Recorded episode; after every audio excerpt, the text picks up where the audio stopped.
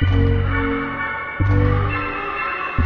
Hello，大家好，欢迎收听本期的走马灯。我们的第二十一期节目正好也是蹭一个节日的热度。虽然这个节日跟咱们其实没什么关系啊，但是我们也是娱乐至死嘛啊，嗯大家高兴高兴就可以了。这个节日就是万圣节，嗯，万圣节马上就要到了，跟大家聊一些比较有意思的一个话题。这个话题其实我一直都想聊，但是一直没有找到机会。上次中元节我们就已经错过了，但是这次万圣节我们一定不能错过，因为我憋了好长时间。嗯，那就是盘点一下咱们在童年的时候看过的那些模模糊糊的童年阴影。为什么说模模糊糊呢？因为童年看过的东西嘛，它肯定只是有一些片段支离破碎的东西，让我们觉得非常的恐怖。让北瓜带大家回忆一下。对，嗯但是你要说你整个记住剧情很难，对，哎，不一定。我们这期的盘点吧，也会让很多的一些朋友们，大家也会得到一些共鸣，因为小的时候看过那些东西，一下让你再回翻过来，可能也是一种治愈恐惧的一种方法。就是你再重新看，哎，你就会发现，哦，小的时候看过那东西不不叫事儿，不叫事儿，并不是童年阴影啊。不吓人。对嗯，就在我聊这个话题之前，我一直想问一下老狗，嗯你在没有看到我们今天的提纲之前，你回忆一下你小的时候都有什么样一些童年阴影的片段？上次好像在《古宅老友记》里说过一个、嗯哈，对但那还有呢，但那个片名我记不住了，就是有这一家人嗯，住在一个，那是外国的吧？对对对，嗯。美国的，美国的说嗯。直接是。他家的大宅子，有点像啥风格啊？有点像《阿甘正传》里哦，他老妈那个宅子，但比那个宅子要小一点。但是也是哎周围非常对对对。空旷，呃，前面的庭院和后面的那个后面他家的院子是一个森林，嗯。带湖的那种的。他家、呃、后面的林子里就有一棵特别大粗的老树，他们全家人就就是那个闹鬼邪祟，特别恐怖的那种。最后了，他们咋干掉的这些东西？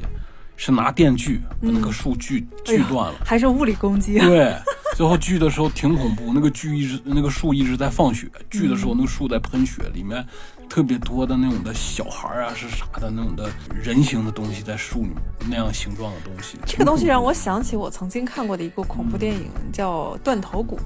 那棵树也是在流血，当那棵树里面裂开的时候，出了很多人头，你知道吗对？非常的恐怖。我也跟大家分享一个我曾经的童年阴影吧，那就是当年日本制作的格林童话《蓝胡子》。这个我在其他节目当中其实也提到过。这个动画片整个格林童话其实都相对来说比较暗黑一些，嗯，但蓝胡子尤其暗黑，以至于我在长大之后上大学的时候，问过很多同龄的人、同班同学，我说就聊天嘛，聊聊聊就聊到蓝胡子，很多人都看过，很多人都说当时吓得够呛，很多人看完之后都晚上不敢睡觉啊。就一个动画片，讲了啥了？我怎么没印象？讲一个村里的姑娘。突然被当地的一个统治者，一个侯爵还是什么，我大概剧情我记不清楚，被他也看中了，就是一个非常有权势的人，他有一个城堡，然后那姑娘很高兴，因为他觉得自己能马上来一个完美的阶级跃升。嗯，他三个哥哥说这个人风评不太好，你不要嫁给他。但是这姑娘说啊，我不管，我只要咱们家能过上好日子就可以了。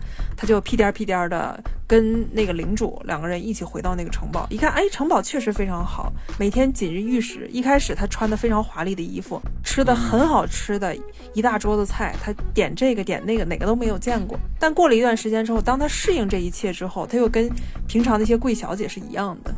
嗯会，觉得哎，今天你们的饭做的不怎么样，就开始挑毛病。那个领主就突然就跟他说，那领主可能也看出一些端倪来，哦，因为他在每次在杀他上一任妻子的时候，他妻子都是因为这样的。出现这样的一些变化的时候，他他就来他的考验了。他说：“我要出去一段时间，这段时间我会把我所有的钥匙都会给你，嗯，但是你可以打开所有的房门，里面所有的东西你都可以去拥有，都是你的。但是只有一道门你不能去。但是他在说这个的时候，只有一道门你不能去，还把钥匙专门给了这个女孩。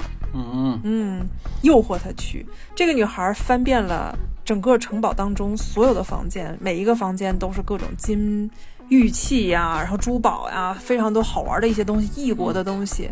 她玩够了之后，她突然觉得，哎，那个房间对她有巨大的诱惑力。她每每从那儿过的时候，总感觉那个房间在召唤她。突然有那么一天，在所有仆人没有注意到的情况下，他自己悄悄地走下了楼梯，因为那个房间是在非常幽暗的地方，打开了那个房间。当他刚打开门的时候，那个房间里面就有一股吸力，直接就把他给吸进去了。一吸进去，他马上就摔倒了。摔倒了之后，上面的白玫瑰一下就变红了。嗯变红了之后，白玫瑰就开始渗血，就变成了血水，血水又变成了血海，嗯冲着他就过来了。当他一抬头的时候，他本来想躲避那个血海，当他一抬头的时候，更让他震惊的一幕发现了。嗯他看整个圆形的房间，嗯，每一个圆形的里面都嵌着一具尸体，哦呀，啊，都是那种干尸，你知道吗？挂在那儿，而且都是女性的尸体。他当时就吓疯了，赶快跑出那个房间。但他跑出那个房间的时候，他的白裙子已经嗯沾上血了。对，当他从那个房间出来之后，不知道为什么那个领主马上就回来了，嗯当天就回来了。回来之后就问他说：“你可不可以给我看一下你那个房间的钥匙？”哦，他当时就非觉得特别奇怪，因为他又把衣服全换了嘛。嗯那个领主专门拿出一个白色的手帕，说：“请把钥匙放在我这个手帕上。嗯那女孩其实当时已经把那个钥匙洗得很干净，但每次洗的时候，那个钥匙都会渗血啊。当他认为已经不渗血的时候，他认为一切都非常安全的时候，把那个钥匙放在领主的手帕上的时候，那个钥匙又开始渗血。嗯那个领主当时巨生气，说：“你又骗我啊！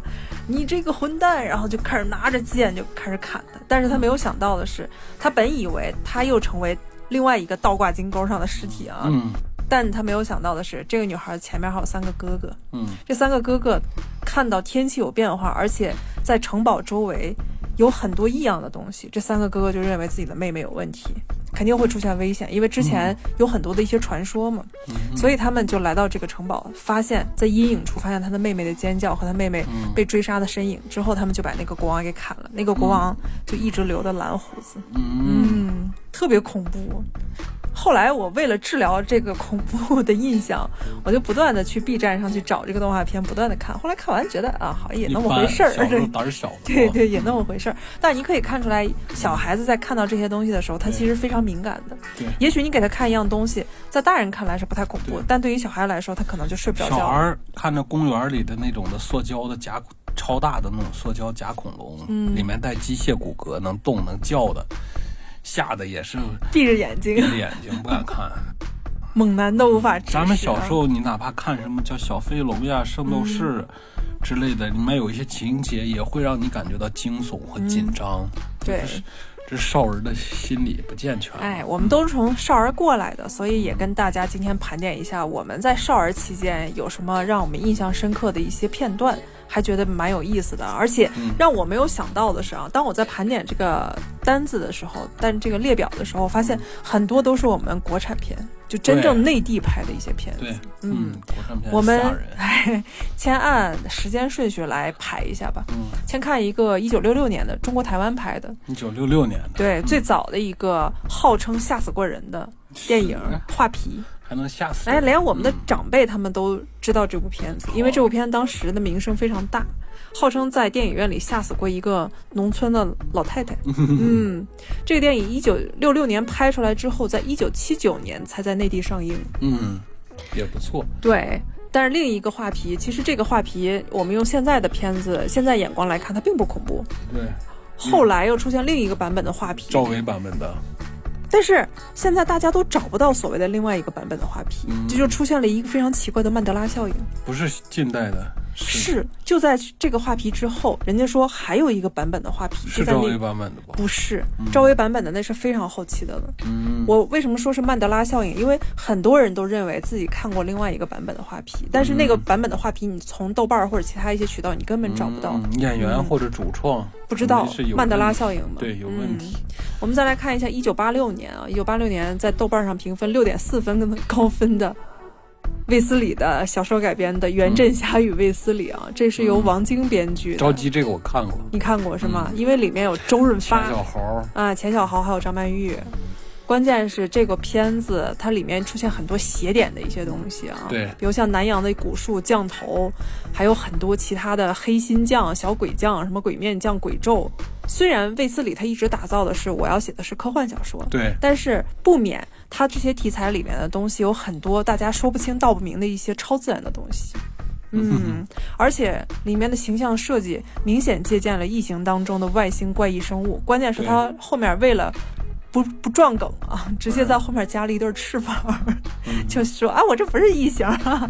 但是就这个效果，还是给很多八零后小孩儿留下了深深的心理阴影，嗯，有点意思。是吧？嗯再往后就是我们内地的一些非常邪点的，但是很经典的一些片子，比如像长蓝天这位老人啊，他嗯拍的一个叫《一个死者对生者的访问》，哎，这个我没一九八七年的。嗯，你看这个豆瓣评分看过，到七点电影五台没准还演演过，嗯嗯，他的导演是黄建中啊，嗯非常优秀的导演，很多一些题材的电影我们都很喜欢啊。嗯，常蓝天，我经常拿他跟李保田闹混，哦我觉得这两个人真的风格太像了啊。嗯在这部电影当中，还有当时很美丽的一位女演员林芳冰哦哦啊，林芳冰，大长腿，长得又漂亮，嗯嗯，好像读文里也有她，长蓝长蓝天会不会演那个黑炮事件的那个，对对对对。就是他哈，对，就是他。嗯，这算是一个八十年代中期的一个前卫艺术的开创之作了吧？嗯因为在这部电影当中，它里面不是有很多一些想象的和臆想的一些成分嘛？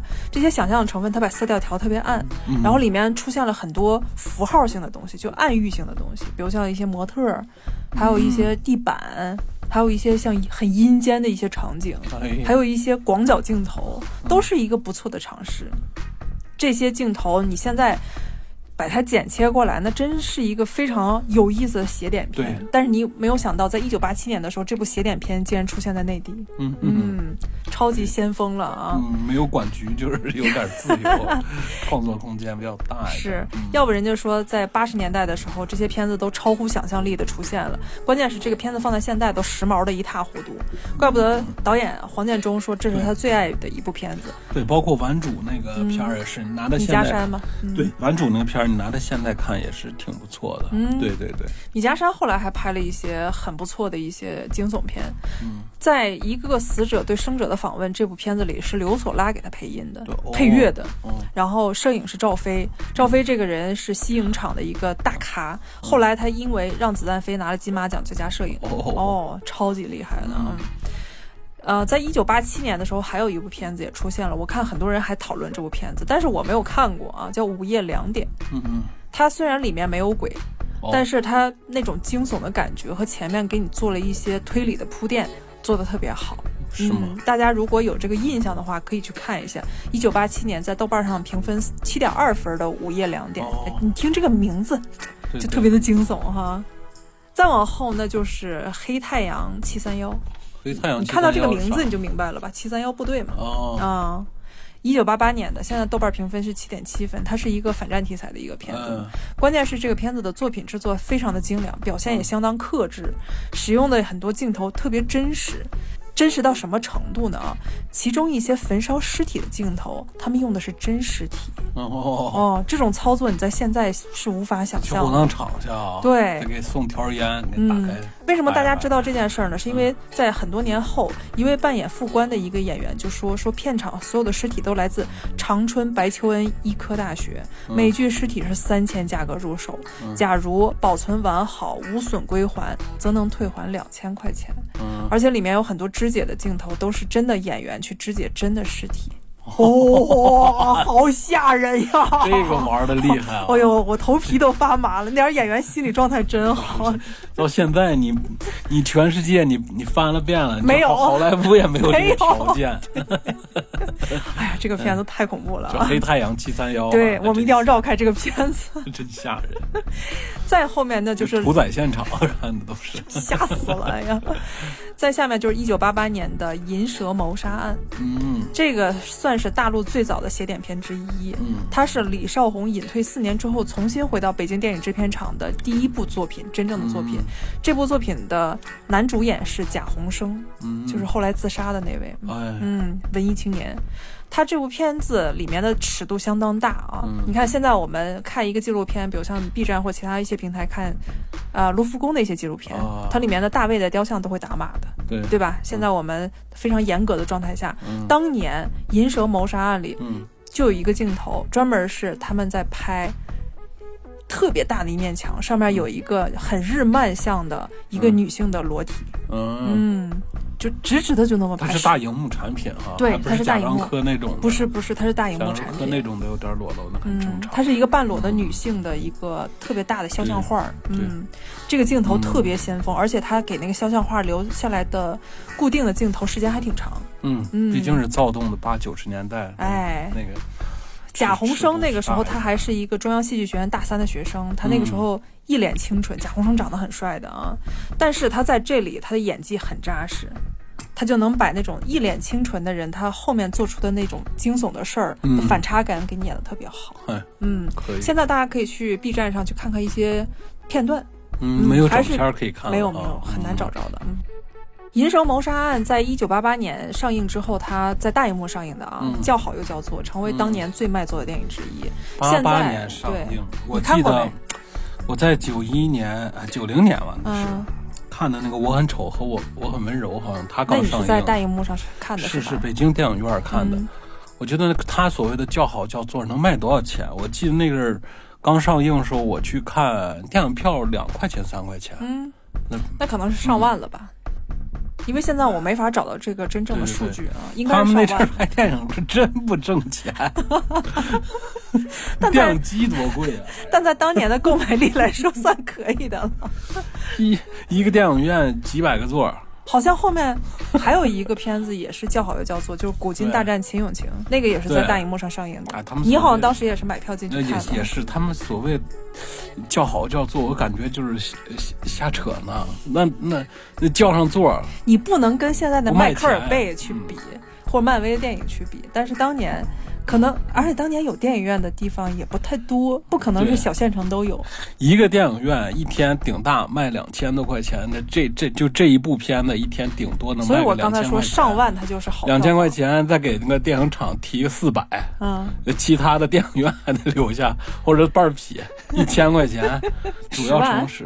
哦上十万哦，一千块钱啊，嗯也就卖个二十万、三十万，那要平掉那些上一个月嘛，对，上一个月卖个三五十万，嗯，那三五十万够干啥？这一部片子，呃，摄制组所有人，哎呀，当年的演员的薪水是很低的。你知道当年演《封神榜》那么大的制作，嗯，普通的演员他一天的工呃一天的工资是多少？五十，一百二。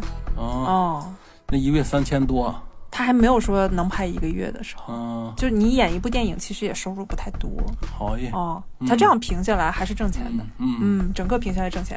你看这部影片，让觉得觉得比较可惜的一点就是啊，随着电影审查制度的一个进步啊，嗯，这部片子自然而然的进入禁播的行列，对对所以我们现在只能看到一些片段。进步嘛，现在都，在这部片子之后，就出来了一个很经典、很经典的惊悚片，叫《黑楼孤魂》，一九八九年的，现在豆瓣评分还是屈居于对七点二的高分。这进步了以后，我发现就是电影票贵了，是吧？电影不不拿人了，嗯，对吧？非常不拿人了，嗯嗯，其实我们现在盘点的都是一些分儿高的作品。对，我后来一查，在同期还有很多一些特别大尺度的内地影片，嗯我都没有盘点。虽然它打着也是什么惊悚啊，嗯，但是有点过于软色情的东西对，了是啊，它又没必要流。行这个东西，对，我们也很少能看到。是专攻，也不是专攻大荧幕，是专攻录像厅市对场对，对对对对我们只说那些真正我们在大荧幕上或者在电视台能够看到的东西。对对对，叫个玩意儿的东西，哎，对黑楼孤魂》就是这么一个东西啊。嗯导演是梁明和穆德远，他是八九年的。嗯，嗯，传言在放映时跟画皮一样吓死过人的电影是深圳影业出品。咱们还看过他那个片段呢，当时是那个老师，对吧？他放的那个《黑楼孤吓死的》，人到底有没有地儿求证去？不知道。湖州，我感觉就跟那个四五线小小地区，三三十来年前开那种大型连锁超市，像什么北京华联啥的，嗯，一般都会上报，急死俩人儿，开张这个是真有可能的。嗯我为什么后来想想这个是合理的呢？啊，是因为当年卢米埃尔兄弟在拍《火车进站》的时候，嗯他在第一次播放《火车进站》的时候，当时的法国的观影的人伤当场都躺下了。嗯，明白不？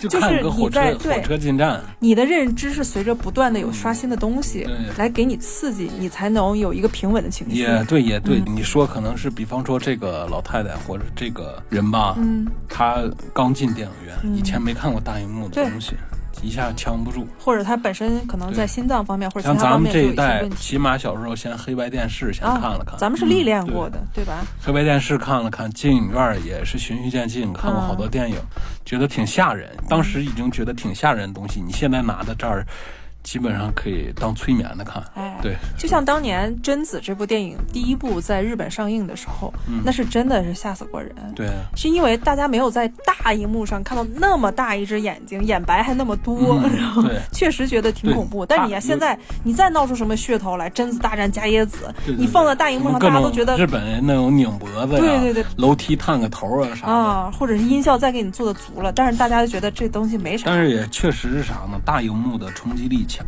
嗯，大荧幕，大荧幕制作出来的那个恐怖片的效果要，确实现在你即便是贞子那种片儿，现在你进影院看还是觉得毛骨悚然的。但是也不至于是吓死。对对对，嗯，，我们都历练过了嘛嗯，片中出现了一个鬼，那个鬼是加引号的啊，嗯其实是用鱼线吊着一个布娃娃，因为我们也看过那个，确实挺蠢萌的啊。对，但是就那个样子，它都吓到很多人，归功于嗯电影的采用的立体声效果啊。嗯这个电影是第一部采用立体声音效的电影，在电影院产。就是电影院播放的时候，惊艳的效果特别好，关键是德式的旧孤楼内景怎么看怎么吓人，嗯，营造出来的惊吓效果特别好。哦，他就打上了少儿不宜的标签儿。孤楼看不行，对，它叫黑楼孤魂，也叫孤楼什么黑黑魂，我我我忘了啊。在影迷心中的地位是不可撼动，代表是我们内地恐怖电影的底气。他为了更和谐一些，因为他之前好像还有一个版本的结局，嗯为了更和谐一些，为了通过审查，他一方面是一百分钟的电影，他剪成了八十八分钟。哎，我们现在很多人都特别想看那真正的一百分钟啊。对，把那花钱做的全给剪了。哦对，为了和谐的结局，故事中的人物出现，最后都成了精神病院里的病人，哦，眼熟不？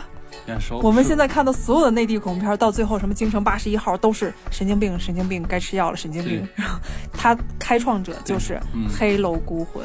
对对对，嗯。嗯，哎，如果我们还有机会的话，真的想看一下一百分钟的黑楼孤魂，对他最后到底演了什么啊？因为没办法，最近七十年内就不能有鬼。对，是，加油吧！在一九八九年还出来一个奇片儿，这个片子跟刚才我们说的《黑楼孤魂》比起来，它就 low 多了啊。哪个是那个朱时茂和陈红？那个在后面的，哦那个我专门啊嗯，那个很晚了，其实。嗯这个片子也是一九八九年出来的，它的评分是七点一分，是夜盗真飞木。嗯嗯，这个片子当中，它为什么吓人呢？我当时看一些片段，确实有一些东西挺吓人的啊。它里面就出现盗墓的一些情节，关键是它里面你别告诉我说那年代人拍片儿，盗墓就真去盗墓没没啊没，那我 那也确实是置景啊。啊，但是它里面真的出现了很惊悚的一个情节，嗯。就是里面的女性的僵尸坐起来了，嗯，好像还给她一个脸部的特写，这个确实挺吓人。你现在看还是挺吓人的，对，你就可以想象到，如果它是大荧幕上放的话，嗯，那 效果又吓死好几个人。那个效果真的是嗯牛啊！在之后，一九八九年的时候，就出来一个《夜走鬼城》，嗯，听的名儿，这是一个卖挂着羊头卖狗肉的，嗯。听的名儿，你看到哦还可以，但是你要进去看，就发现哎什么玩意儿，嗯。还不如刚才的《夜盗真飞木》呢。对对对，嗯它的效果非常差，虽然是以赶尸之名，其实是一种走私鸦片的一个反特，就这种东西杂糅在一起的一个烂片。嗯。嗯，我们再来看一下八十年代最后期的《凶宅美人头》。嗯，在看到这部片子的时候，你有什么样的感想？不是光看名儿，凶宅还得美美人头？像不像郭德纲的《夜雨青灯画鬼符》？我觉得这个嗯标题就是片名起的太腻了，一点儿是有凶宅，对对，有美人头。给，人留的空间，想象空间有点那个啥不足了。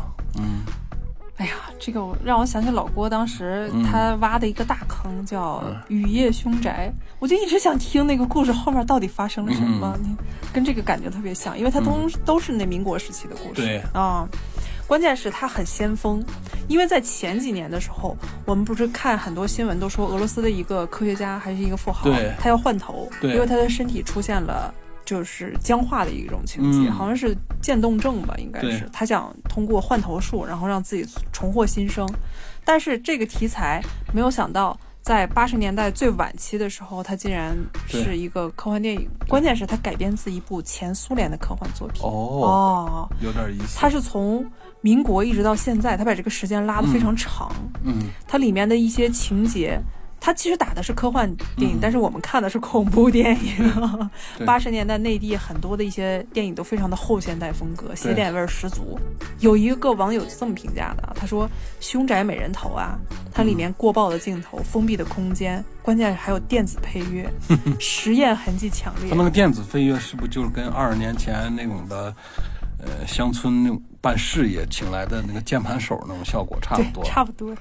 更嘎叽个更更嘎叽个更那种的，完了为啥你现在动起谱的乐动起动起动起来都那个，是苏八剑飞媳妇儿啊，就是类似于那种效果。一点儿也不恐怖了啊。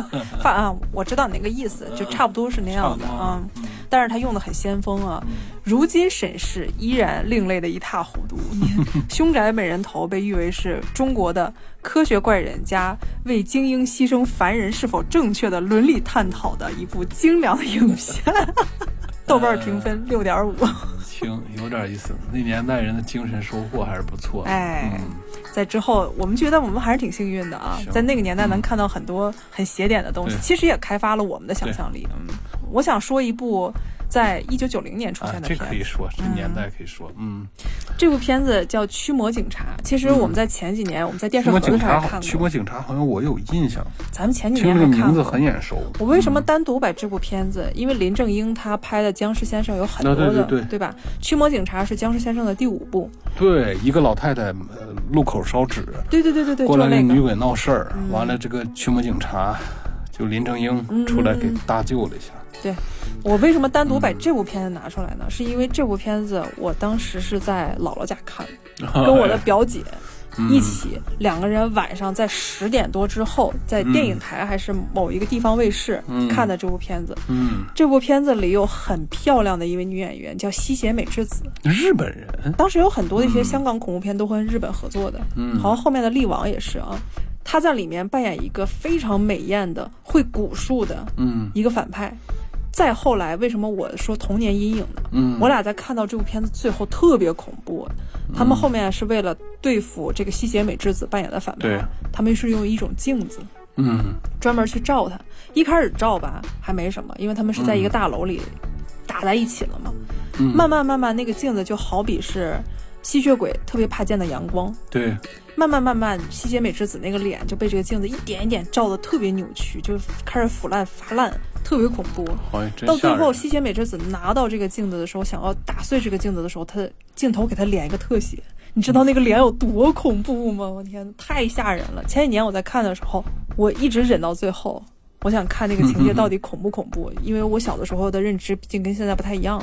我再看的时候，依旧觉得好吓人呀，嗯行，导致当天晚上我跟我表姐两个人都没睡好。就是个驱魔警察。对对，对，第二天早晨我就一直问我说你睡好没？我没睡好。呃，嗯说你呢？我说我一直也没太睡好。然后我俩特别早就起来了，那阵儿那么小的电视，也就是十八寸到二二十一二寸之间。但是我是彩色电视嗯对呀、嗯谁不是？都九十年代了。啊，完了，你现在咱们你说去年或前年看，都是六十多寸电视看的，嗯感觉也就那么回事儿啊。它里面那个特写镜头太吓人了。嗯那个吓人程度堪比大块头有大智慧当初张柏芝的那个头，嗯那个镜头你现在把那个镜头摆给你，你都能吓死，你知道吗？嗯，就有的时候他们玩那种吓人，他们自己导演都没有觉得这个东西有多吓人，但是拍出来真的很吓人。我们再来看一下一九九零年内地的一部经典的片子，那就是米家山导演的《圣保罗医院之谜》。这部片哦太有名了，太有名了，嗯导演就厉害。是嗯米家山正经美院毕业的，对，他有非常扎实的美术功底。嗯，我们后来发现，真的很多的一些好的导演，他的美术功底一定要扎实，不扎实你这个片子拍不好的。对你首先你得是做纯造型艺术领域的，嗯首先你才能对视觉艺术，你有一个好的创意和把关。嗯，人家专门就说嘛，对说电影这个东西，它就是一个视听艺术。你这两个方面如果没有做好的话，光是用非常密集的语言去充斥一部电影的话，你这部电影那就不是电影，你还不如电视剧呢，你至今还不如电视剧呢。好多特别也想往电影努力，包括挺、嗯也最后挺土的结局的项目，包括他做导演也好，做监制也好，嗯，都不太成功的，就是因为他他撬的这个行市太大了。你就像郭德纲的电影，他其实他也很努力的做过，他也想祖宗十九代什么。首先别抛去剧情什么的无聊的话，他制作方面他没有这方面的追求。我很喜欢郭老师，但是郭老师也无意当中就陷入了自己曾经在规训别的那个坑，对，就说我想打破昆曲，你小心被昆曲那帮人给打破了。他还说了一个例子，说有个人在医院里干了三十年保洁，说这台手术能不能让我进行？他大概意思说你千万不要跨行，嗯嗯跨行里面有很多很多深奥的东西。好多人就是说他轻视艺术，他觉得那个东西很简单。嗯其实真正一个像闵家山这样的人，他能考上美院的话，就是说咱们现在考一个好点儿美院，这孩子可能从儿童的时候就在天天在修为这个事儿了，而而且到得有极大的了初中，天赋。天天要去班儿里背的画夹是素描、色彩、速写一样不落的来伺候着，这他才有一个进入进入学院派的机会。学院派磨练的是本科、研究生毕业，又是参加工作、参加各种的艺术艺术交流活动，开拓眼界，继续磨练，他才有机会去发展。所以这并不是一个很容易的事儿。他有的人就他不懂，他觉得哎这很容易啊，我们弄一些好的设备啊，不就是打光嘛、布光、什么强弱、角度、色温这些东西我背住了，来呗。构图嘛，什么叫黄金分割线，我也我也我好像我好像也能看得懂。那但是有一个非常根本的基础问题你解决不了，就像咱们广告公司里的设计师也是那种有的孩子呃设计师是最后在广告公司怎么留下，就是做一些低端的活儿，手快。从大概十五六初中毕业的没毕业的时候，不上学了，去去社会上找一个五千块钱培训的班儿，学出来了电脑设计了，完了他就干那个，他主他无非就是，呃，模板库壮一点，比比别人壮一点，完了手干活手快，但他的限制也在这儿。对，但是他接一个像 VI 啊，或者是大一点的形象设计啊，他脑里没有概念，他做出东西，总之就是抄抄那儿，抄抄这儿，自己做的东西，说实话就是土，对对，就是土。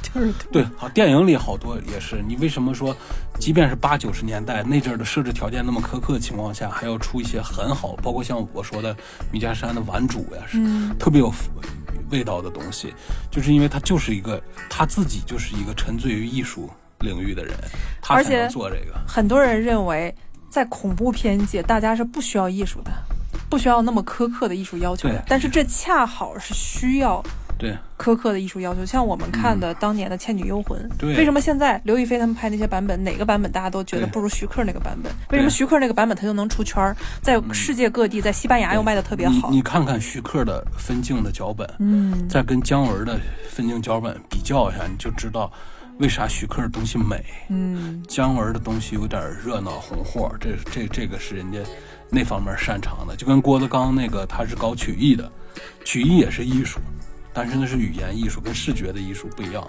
跟音乐又不一样。它里面要不说电影它是综合的艺术嘛，对游戏那就更别提，尤其是第九艺术，它又综合了前面所有的那些艺术，游戏就更难搞了。游戏有个人机交互的心理体验，是还有一个养成，还有嗯游戏那个东西太太复复杂了啊对！我们说的《圣保罗医院之谜》，为什么它这部没有鬼的，但是非常惊悚的、很经典的电影，它大家能把它当成一个邪点至上，而且现在还不断的考古的一部经典影片呢？嗯就是因为米家山在里头运用了很多一些超级先锋和美的镜头哦，啊，比如像里面的男主角，就是嗯。好像是一个侦查员，好像是一个将军。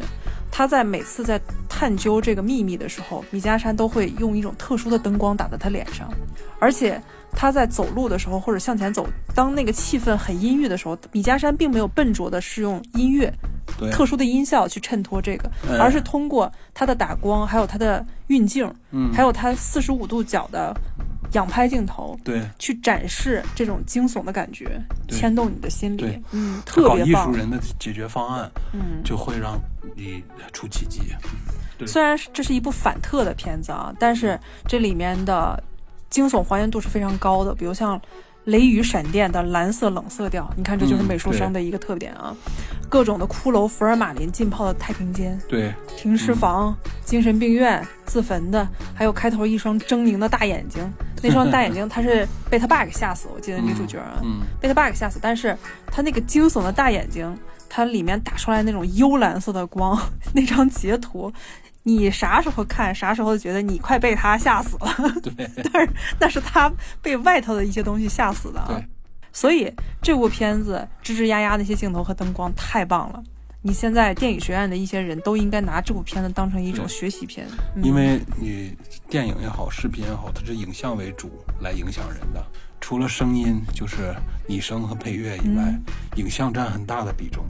因为你学美术的人，他最终他研究的就是呃图画、影像对人心理的感受。嗯，你别说米家山我们看国外的那些导演，像雷德利·斯科特李安是吗？是都是。都是啊。嗯，都是画画画的非常好的。嗯。你这样的才能对自己的影片有要求。对。你如果是要像郭老师那样的，郭老师当然其他方面他做的非常好，但是他不懂啊，对，你实在是没法去要求其他人。嗯，我们看一下，除了《圣保罗医院之谜》这部经典的影片啊，哦，再说一句米家山吧，嗯我就现在想想《顽主》当中的那段 T 台秀，为什么他就能拍的那么好？嗯哼嗯，那换了别人肯定拍不出啊，那个效果那男主。那个 T 台秀太棒了，太有意思了。嗯现在你现在在打打开完主那个片子，超级出你再看他们走 瞎胡闹，就几个主角瞎传了一个瞎胡闹的走秀的一个局，你再看那个走秀拍的真不错。哎。现在看都觉得，我们能在真正的一个秀场上看到这么一个秀，都觉得太牛了，根本就不亚于当年任何亚历山大麦昆的秀，对，属于中国的 米家山的 秀。真不错。嗯，呃，一九九零年，除了刚才说的《圣保罗医院之谜》，还有《野店幽灵》。当然，这部片子它的评分不太高呢，就是六点二分啊。嗯我们就大概说一下啊。再往后，一九九零年就出现了当当当当当当当最经典的《封神榜其实挺吓人。非常吓人啊！为什么我把它放在这个榜单里？是因为它真的超级你说是电视剧版？电视剧唐正唐对对对正宗啊，对那个，汤镇宗，他哥哥叫汤镇业哈。嗯，嗯，对，这个导演是郭信玲，是一个女性导演，主演是傅艺伟、达奇、何威和汤镇宗。他当年是就内地跟港台演妲己的是谁了？就傅艺伟嘛，哦，嗯就是。他们的一种巨大他的后来没啥项目做？太老。后来不不不，傅艺伟后来做生意了，嗯，他好像做了一个，对他转的特别好，嗯做了一个我们国内还很著名的一个牌子的代理，嗯嗯，很成功。她后来成了一个成功女商人了。哦，嗯，傅艺伟当年在拍这部片子的时候，由于这部片子是泰商和港商，嗯还有内地的一些商人共同注资的、泰商啊。因为你看里面的演看里面的演员嗯啥的阵容，就就有那个感觉。傅艺伟说，当时穿的那些东西，他穿完了，他自己都觉得不好意思，因为太少了。对对对，哎，当时确实是少儿不宜的个电视剧。现在看到少儿不宜了。对，说嗯，现在正达经是少儿不宜。对嗯，达奇这个男演员不是演的就是纣王吗？对，纣王说有那么几个他们亲密的那个镜头，嗯，吓得傅艺伟都不敢看他的眼睛，说他自己也觉得超级不好意思。嗯。汤振宗那个时候也觉得，哎，为啥大家都穿成这样了？汤振宗自己身为一个港台人，他觉得我自己心里那方面也过不去。对对，感觉上了农村敢交流了。但是人家说汤镇宗真的是一个好演员，对，所有的演员在歇业之后，大家都在一个化妆室里聊天、嗑瓜子儿什么的，对，只有汤镇宗在那儿看剧本。嗯，嗯，确实挺专业的啊。对，这个版本，一九九零年这个版本，大家觉得已经尺度很大，但是在一九八九年，其实有一版更夸张，嗯，是由梁丽饰演的妲己在片头直接露点了，尺度大的哦惊人啊！更不要提贯穿全片的恐怖阴森的气氛。嗯那个版本由于在陕西电视台播出了五集，被强行下架之后，后来才出现了这个版本。哦封神榜》的名头仅次于四大名著，八九版惨遭封杀之后，上海电视台制作了。现在我们看的正大综艺投资公司、正大中有限公司哦。合作出品的九零版的。哦。哦，，是这么来的啊。嗯。关键是《封神榜》，我们就说几个恐怖的情节啊，嗯，其中一个就是姜皇后。对，妲己那个时候为了拍出一己，就挖她的脸，哦，那挺吓人的。哎呦，姜皇后倒是挖眼那个镜头，我现在觉得挺真实。虽然事隔三十年，但是觉得挺真恐怖啊。还有就是哪吒闹海之后，他要削骨还父，削骨还母。这一段，那个幼小的哪吒，他真的，你感觉好像真的在刮那个肉，对，咯噔咯噔的啊。还有就是老忠臣比干，他被挖心那一段，嗯嗯，是吧？童年阴影啊。嗯。二十六集的时候，姜皇后的鬼魂托梦给妲己的母亲这一段，哎呀，那一段太阴间了，实在太阴间。妲己还有妈？有，嗯，因为妲己她是被狐狸附体的，对，啊，受女娲的指派被狐狸附体的，但是她是有母亲的。母狐狸？不是，她母亲是人。哦，就是说你说是那个。呃，他附在狐狸精附在妲己体上，对对对。妲己妲己在进攻之前，他还是妲己。哦，对。他被后来在进攻的时候是被附体。原来这个妲己这个本人的母亲啊。对对对，妲己本人的母亲。嗯。那一段我现在想想都觉得非常可怕，就特别阴间飘过来，晚上的时候，然后姜皇后的眼睛冒着血，中间是空的，两边的眼睛是空的，然后就是悠悠的说：“我好苦啊！” 太恐怖了。是你你你学的吓人。嗯。虽然里面有很多的一些什么三三毛钱的一些特效啊，还有一些体型裤的一些东西出现，嗯，但是就刚才我们说的这些，哦我记得纣王就穿的体白体型，对对对对对对，还有他的那个舔着大肚子，嗯，挺好。达奇大叔啊，一直说，哎呀，我演商纣王的时候，那个肚子真不该吃那么大。哎，那才他才带点劲儿，显得比较腐败一些哈。嗯，它里面还有一个情节，好像是一个小宫女，当时是为了杀妲己，因为她很恨妲己。后来妲己就把她扔在一个蛇池子里，里面的蛇都是真蛇呀！哇，那一段你就能看到那个蛇，他专门给了一个特写，那个蛇爬到那个小宫女身上。那年代你讲话了。拍拍拍尸体都是用真真尸体拍的，太 low 了。讲蛇不叫事儿。最后还有一个就是周文王大公子，就刚才我们说汤镇宗，嗯，他演的大公子被妲己做成肉饼被周文王吃了，就那一段也挺恐怖的。因为周文王在梦见自己的儿子的时候，好像是他那个儿子脸就变绿了，就一点点变绿，最后变成一个骷髅。对啊，那段也挺太恐怖了，太恐怖了啊！现在想想。所有那些什么妃子之死呀，所有那些后面的皇妃啊什么的，他们都是你看到很真实。嗯，被纣王扔下去，他那个死相都没有现在这么做作。对，我们现在看的一些片子，比如像一些什么小甜宠片啊，或者其他一些片子，嗯，他们在讲一个人在去世的时候都特别唯美，你知道。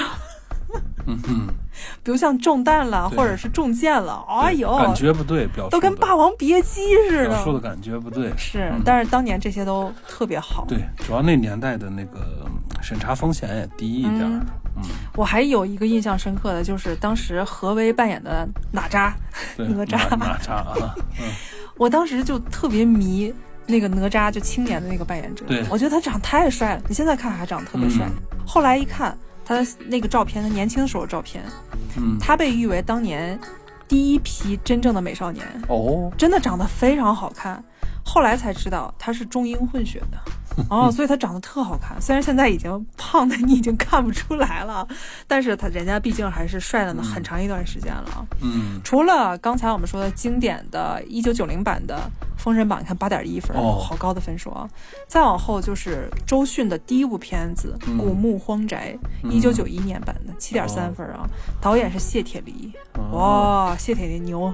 还有傅艺伟，嗯，里面的主演还有傅艺伟，傅艺伟应该好像就是拍过这个片子之后就不再拍了，对，差不多了就。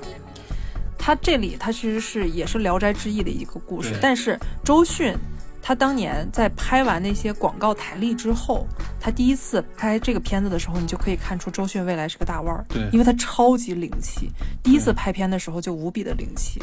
对，嗯，这样的人真是可遇而不可求。那年代，就像他是九一年吧，嗯，我在两千年之前，我去一些就是所谓的一些庙呀，或者是一些宫殿呀，或者一些玩的地方，咱们说，它还有一点儿怎么说呢？你取景，它有点荒芜的那个嗯感觉，而且成大片的一些景点儿还保持着古宅的那种风格。嗯，再后来去的话，全是重新刷新过，没有说全世界吧。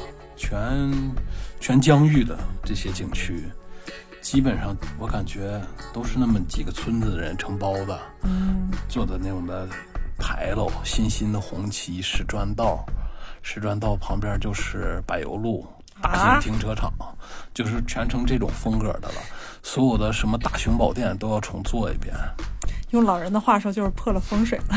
哎，不是破了感觉了。你现在对呀我就说用老人的话说就是拍些武打破片儿了风水了啥的可能能用上，嗯，所以现在好多都得数字数数字置景来还原它了。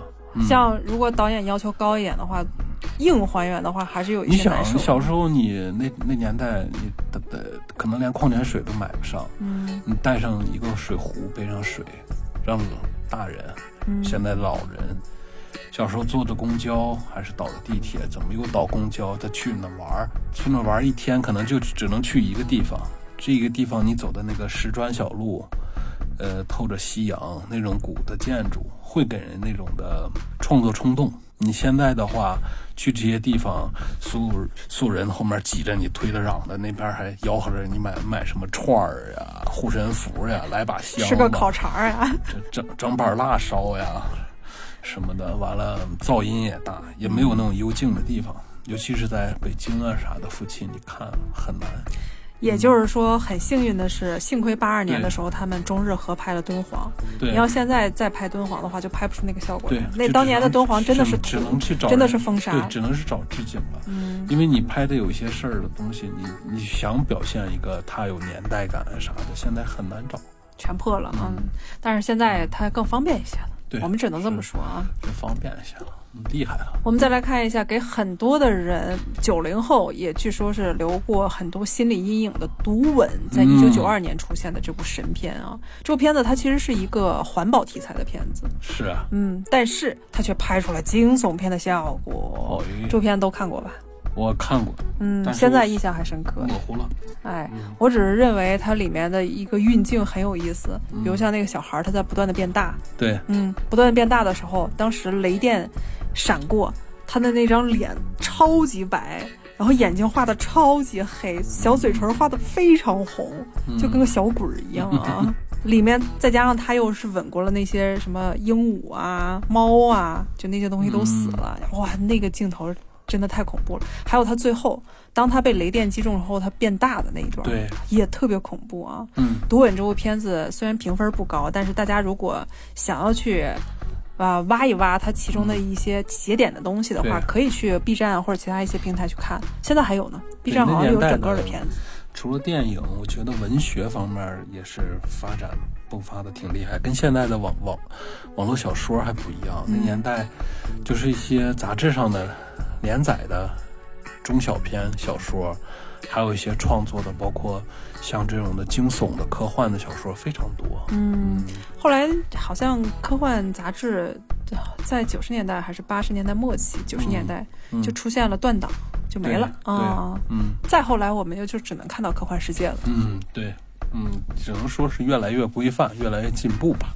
除了刚才我们说的《独吻》，在一九九二年的时候也出现了一部神片啊，这部片子是香港跟日本合拍的，叫《力王》。哦，这部片子是七点零分。为什么说它经典的单独把它拿出来呢？是因为这部片子真的是一个日向风格非常重的一部片子。你再看它的封面你就感觉哇，这部片子怎么这么像日本漫画呢？对，嗯，嗯，而且它里面有很多很像日本的那个邪典影片《铁男》的一种东西。哦，就特别血腥，里面还出现了很多超级让你接受不了的一些东西。什么它它就是不是裸露啊，它就是血肉模糊的那种东西。我还以为是价值观不一样啊，。不是不是不是那些，就特别恐怖，让你觉得哦反胃。对，我当时在看《力王》的时候，像群时玩过第一印象界，对对对，就是那种啊感觉啊，对对对就特别嗯。反胃，有很多就是人体畸形的东西不舒适，让你用嗯、不舒适感来刺激你，并不是嗯。惊悚。对嗯关键是它日风的那种感觉特别好，而且樊少皇他又是一个动作明星，嗯它里面呈现出来那种动作有点像北斗神拳，对对对，快进了吧！这种片我也不爱看。他暴力血腥路线出来的，出圈了。嗯一九九二年的时候，还有一部片子叫《幽魂奇恋》，根据《聊斋》改编的。它没有什么特点啊，嗯关键是它是真的有鬼的鬼片。在一九九二年，竟然敢触到红线，它是真的有鬼。但是嗯，触到红线也其实没啥，因为人家说我是根据《聊斋》改编的，对对对，嗯人是人家我没毛病啊。人家演的不是这七十二年之内的鬼，哎，我们演的是当年《聊斋》经典的七十二年之内有着大红袈裟护体的话，不会有那邪祟出现的。他演的是《聊斋》，《聊斋》肯定是古代了，那有鬼自然了，是吧？嗯，在一九九三年也出现了一部片子叫《鬼城凶梦》，又是一个挂着羊头卖狗肉的一个故事啊，嗯。我们就不提了。马上要到你最喜欢的，一九九四年的《雾宅》，嗯，黄嗯。建中、朱时茂、陈红、对。宋春丽，对，嗯，那年代的朱时茂和陈红，那还是太好看了。青春小鲜肉。小鲜肉，小鲜肉版的朱时茂，你就想想，朱时茂那个时候好像脖子还不太歪，嗯，可能是。后面就有点落枕了。落枕了，落枕了，嗯 关键是这部片子它其实情节嗯，特别傻，对用现在来看，真的一点逻辑都没有。对，就是卖陈红的。陈红老师真好看，哎呦，，确实是漂亮，貂蝉嘛，人家太。美了，我天！你哎，但是在三国里，貂蝉那个妆画的真的不太好，就有点让陈红老师的美貌减分了。但在这部片子里，嗯陈红老师非常的时髦，嗯，他一头大披发，然后又弄的那种淡妆。本来陈红老师她底子相当好，对你稍微弄一点淡妆，她就非常漂亮。打个鸡蛋上去好看，不要说淡妆。陈红老师在这里完全是淡妆，基本跟素颜差不多，超级漂亮啊！嗯里面有一些很多就是神经病的一些情节嘛，我们现在不说了啊。嗯，但是这部片子还是很值得我们去看对的。，大家如果六点三分呢。对嗯想考古一下陈红老师当时的美貌的话，真的是真真都像壁纸，嗯太漂亮了。你就可以看一下这部一九九四年的经典影片《雾宅》。嗯，对，最后我们想说的一部片子，我们不提什么山村老师那些大家都知道的一些片子啊，我们就提。这些片段的东西，那就是一九九七年的《疯狂的兔子》啊，又是长这个比较蓝天的。这个这个比较冷了了。长蓝天的最后一部作品，这哎哎，嗯应该不是。不是长蓝天后面还拍过一些电视剧，当然也是配角中的配角了但是当年他主演的这些科幻的恐怖片还是挺多的，对，嗯他就吃这一口。对 所以我就一直以为长蓝天老师是李保田儿嘛，我说分不清楚、啊。没有长蓝天，我觉得他可能是我小时候看那个《我很丑》和《我很温柔》的那个主演，就是赵传主题曲的那个。嗯，好像是他啊。嗯啊，就是这部片子讲述的是外国外星人通他当时过一张是流量的，啊吗？那也不算流量吧，他只是演的好而已。也确实演。长蓝天确实演的好啊，那年代说明人们认演的好，因为那年代演员工资没有那么高嘛，啊，所以演的好。哦大家不把这个当成自己叉叉钱的一些工具哦啊，明白了？就是干这个活儿。我们不能明说啊嗯不能明说。这部片子还是挺科幻向的，因为它讲的是外星人通过一张疯狂的兔子的游戏光盘来控制那款游戏的小孩们的思想，哦让小孩们变成大脑被控制的行尸走肉。这个有点意思啊。这个片子其实夹带的非常多的私货，你知道吗？嗯，利益的，就有点像我们现在看的德国片子《浪潮哦，》啊，嗯它其实是一个反洗脑的一个片子。嗯，这个结局虽然是小伙伴们之间的友谊最终战胜了外星人，但全片笼罩的一种非常诡异阴冷的气氛，特别是感染了小孩们在大街上跳着机械舞的舞蹈，令人觉得非常的恐怖。比如有一些情节，就是他们一直在说“疯狂的兔子，疯狂的兔子”。我后来问问咱们身边的朋友，像老马同学，嗯，他还在跟我提呢，说他小的时候最听不了的就是“疯狂的兔子，疯狂的兔子 嗯，”，就是在这里出现的啊。有点意思。你看豆瓣的评论写的特别好，嗯，他说：“这哪是儿童片呀？明明是一个邪典的荒诞剧。虽然是九七年的片子，设定却远超当时国内的风格。现在华语电影就更不必提了。整体看上去，五成是日本特摄，三成是香港鬼片儿，两成九十年代大陆正片的一些杂糅。最经典的仍是小学生们集体中邪，怪叫‘疯狂的兔子，疯狂的兔子’那一段儿。